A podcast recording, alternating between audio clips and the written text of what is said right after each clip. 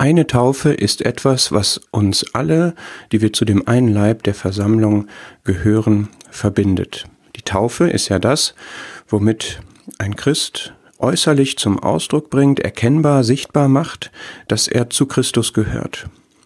Er hat sich zu dem Herrn Jesus bekehrt, er hat an ihn geglaubt, er hat ihm sein Leben übergeben und die Taufe dokumentiert diese Veränderung, die in seinem Leben stattgefunden hat.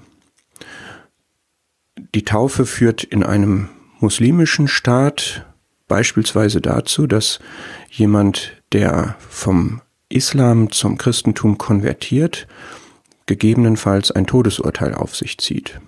Es ist hier bei uns eigentlich eher eine Selbstverständlichkeit in einer christlichen Kirche, groß zu werden und schon als Säugling getauft worden zu sein. Bei vielen ist das der Fall.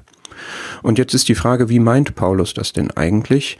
Diese eine Taufe ist etwas, was uns verbindet, wo doch manche Christen, die christlich getauft sind, gar nicht wiedergeboren sind, gar nicht sich zu Gott bekehrt haben, auch gar nicht ihr Leben nach Gott ausrichten, gar keine wirklichen Glieder an dem einen Leib sind?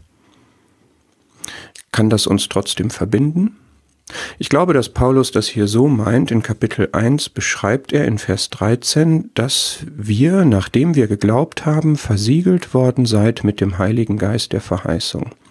Und in 1. Korinther 12 haben wir ja gesehen, dass wir in einem Geist alle zu einem Leib getauft worden sind. Das heißt, durch den Glauben und die Versiegelung mit dem Heiligen Geist wurden wir zu diesem einen Leib getauft. Wir gehören jetzt alle zu dem einen Leib der Versammlung.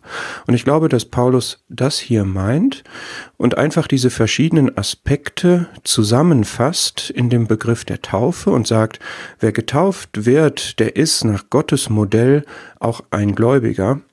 Er gehört zu dem einen Leib, er bekommt den Heiligen Geist und er hat das neue Leben und damit Teil an dem einen Leib. Und im Übrigen ist das auch jemand, der, so lesen wir das in der Apostelgeschichte, auch umgehend am Brotbrechen am Abendmahl teilnimmt.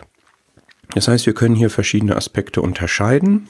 Die Bekehrung, das Glauben, die Taufe, die das äußerlich bezeugt, den Heiligen Geist, den man damit bekommt, der einen zu dem einen Leib der Versammlung hinzufügt und das Brotbrechen, mit dem man diese Einheit mit Christus und mit den Glaubenden zum Ausdruck bringt. Interessanterweise schreibt Paulus hier in Epheser 4 ja nicht ein Brotbrechen, sondern eine Taufe. Das ist aber etwas, was uns alle vereint, nämlich dass wir zu dem einen Leib gehören und dass wir das dokumentieren, diese Bekehrung zu dem Herrn Jesus Christus, dass wir den Geist bekommen und zu dem einen Leib getauft sind und uns zu ihm bekennen öffentlich in der Taufe. Das trifft auf jeden grundsätzlich zu, der zu diesem einen Leib gehört. Und jetzt gibt es aber leider große Unterschiede. Die Taufe bezeugt ja, dass wir zu dem Herrn gehören, ihn als unseren Herrn anerkennen, nicht mehr unser altes Leben leben, sondern ein neues Leben nach ihm. Aber da gibt es große Unterschiede, wie das gelebt wird. Und doch haben wir dieses einende Merkmal der einen Taufe. Die Taufe ist auch in Matthäus 28 das, was mit der Jüngerschaft verbunden wird. Wir sind Jünger des Herrn Jesus. Jünger heißt, wir lernen von ihm. Wir wollen ihn nachahmen. Wir wollen werden wie er. Und auch die Jüngerschaft wird sehr unterschiedlich gelebt.